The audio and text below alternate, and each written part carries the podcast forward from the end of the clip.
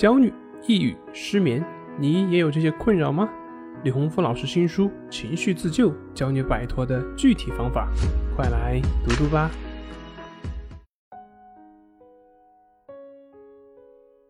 今天要分享的作品是焦虑症引发的过程。今天我带大家来认识一下焦虑症它的发展过程。第一个就是心悸。很多人在突然面对某种令人担忧，却对身体没有任何损害的体验的时候，会因为恐惧而突然患上这种类型的神经衰弱。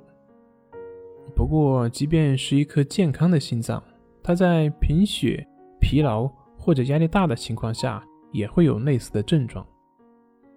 对于一个紧张的人来说，这是很可怕的。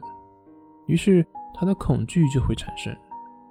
其实，因为身体，尤其是心脏突然不适而惊慌，这是一件非常正常的事情。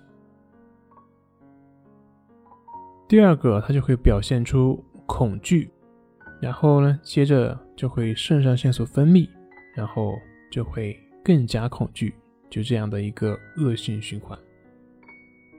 恐惧会引起更多的肾上腺素分泌。而使得本来就不安的心脏受到进一步的刺激，进而使它跳得更快，发作的时间也更长。通常这个过程中会体验到双手开始冒汗，脸上开始发烧，手指产生麻刺感。这样，他不仅会害怕，还会因为担心有更坏的事情发生在他的身上而感到不安，就这样陷入到了恐惧，导致。肾上腺素分泌，再还导致更加恐惧的这样的恶性循环。第三个是恐慌，除了频繁出现恼人的症状之外，有些人还会时不时的感受到强烈的恐慌。当一个焦虑的人正在努力恢复平静的时候，突然而来的恐慌会让他感到非常的不安，而整天在这种恐惧之下度过。是非常的痛苦，但是实际上，他们的恐慌不是任何特定的对象，而是那种恐惧的感觉本身。第四个就是对抗。焦虑的患者，他既不是软弱，也不是说智商有问题，恰恰相反，他们通常都是因为非常的聪明且勇敢的人，他们在尽自己最大的能力与。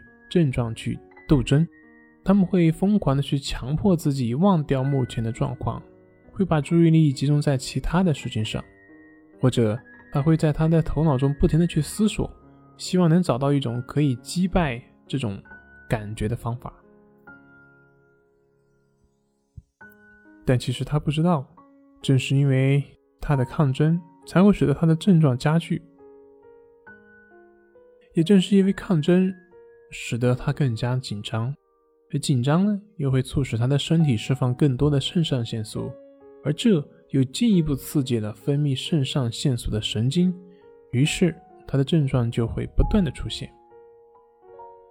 因为这些，所以他们会出现像头痛、头晕、恶心、心绞痛等等的一些症状，也是因为这些，他们会对于其他人或者其他的事通通失去兴趣。而不断加剧的紧张还会使他因为一些琐碎的事情而感到不安，变得更加的敏感。这个就是焦虑症一般的发作模式。你可能已经在上面找到自己的影子，你也可能会意识到自己身上的那些神秘的症状也是源于恐惧。紧张会引发严重的头痛和身体的疲惫，但除非伴随着恐惧。否则，它不会引发神经症类的问题。当我们的工作或者是学习超过我们能力的极限，而责任又不允许我们停下来的时候，恐惧常常会浮出水面。不过，和我们很多人所认为不一样的就是，随之而来的神经衰弱，并不是因为疲惫而产生的，而是我们的恐惧所引发的。这里是重塑心灵心理训练中心，我是杨辉，我们下次再见。